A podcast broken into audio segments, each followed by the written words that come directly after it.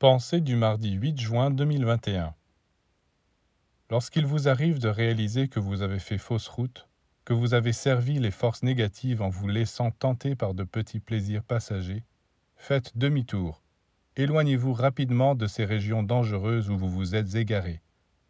Comprenez que tout votre avenir dépend des régions vers lesquelles vous vous dirigez.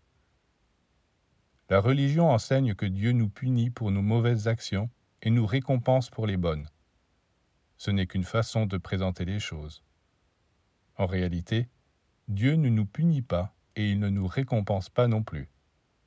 C'est nous qui, par nos pensées, nos sentiments, nos actes, choisissons d'aller dans telle ou telle région intérieure. Et ensuite, nous avons à souffrir, ou alors nous bénéficions des conditions magnifiques de ces régions. Et ce n'est pas la même chose d'aller dans les régions de la lumière ou dans celles des ténèbres.